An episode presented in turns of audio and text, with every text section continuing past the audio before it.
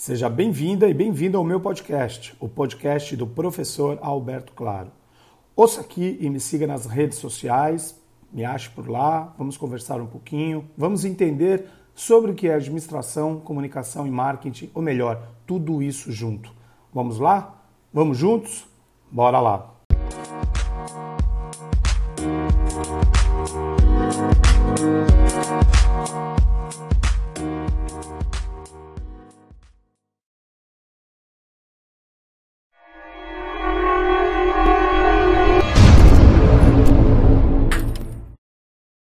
Meio de tantas aulas, lives, workshops online, recebo sempre pedidos para explicar um pouco mais sobre como as empresas ou marcas podem ser mais efetivas em sua comunicação, por exemplo, ao mesmo tempo que são é, ou precisam ser mais humanas.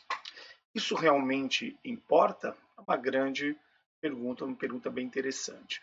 Mas vamos centrar a nossa conversa nessa questão. Quem isso, quem? Quem é realmente a marca? Aquela com que a gente fala, fala conosco. É uma empresa, um blogueiro, um líder ou representante da empresa? Ou um pouco de ambos? Sigo algumas empresas que criam conteúdo de maneira notável para criar confiança. Essas são marcas nas quais eu confio. Confio porque tem conteúdo em que posso realmente confiar. Sinto-me seguro em compartilhar o que dizem e incorporar suas ideias em minhas próprias narrativas. Sua forma de pensar se torna parte da minha linha de pensamento. Então, minha confiança está finalmente nessas marcas bem estabelecidas. E normalmente elas usam alguma pessoa para as representar seu líder, um especialista no setor ou alguém da equipe que representa todo o seu propósito. No entanto, seria realmente estranho se essas empresas publicarem conteúdo sem identificar quem o endossa. Isso realmente aumentaria a desconfiança nelas. Quero saber o nome do autor, quero ver o rosto dele, quero saber o que ele faz, principalmente o que ele pensa.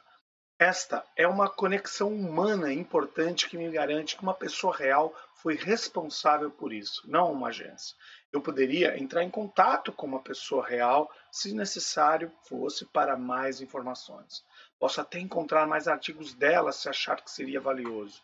Geralmente eu clico em um nome do autor para saber mais. Então, nomear um autor de conteúdo coloca um rosto na marca ou na empresa, estabelece a responsabilidade pelas suas ideias e opiniões.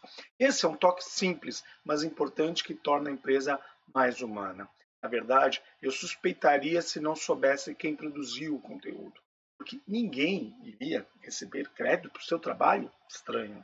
Então, para mim, há um relacionamento sutil entre uma marca, um autor e um conteúdo trabalha em conjunto para criar essa confiança tão importante. Como admitir, também tenho afinidade com marcas sem rosto, mas minha confiança se baseia no fato de sempre haver pessoas reais por trás do conteúdo ou daquela atividade empresarial. Mesmo que uma postagem seja escrita por alguém sem assinar, sem colocar o seu nome, sem colocar um rosto, quando se coloca esse rosto humano nela, demonstra responsabilidade e eu defendo isso. Há outro aspecto importante relacionado ao tamanho e à conscientização de uma marca.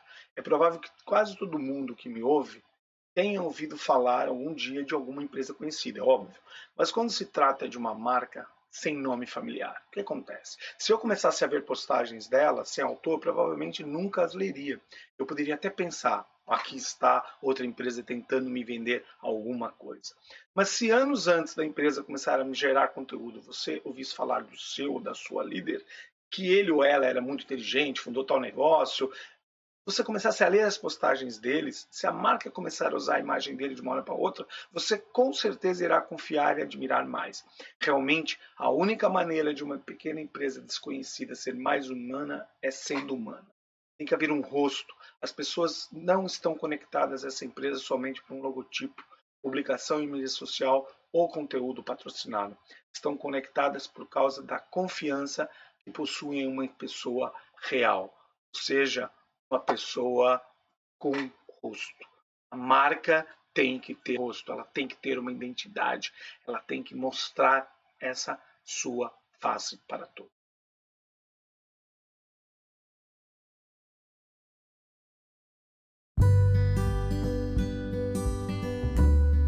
Espero que tenha aproveitado esse podcast de hoje.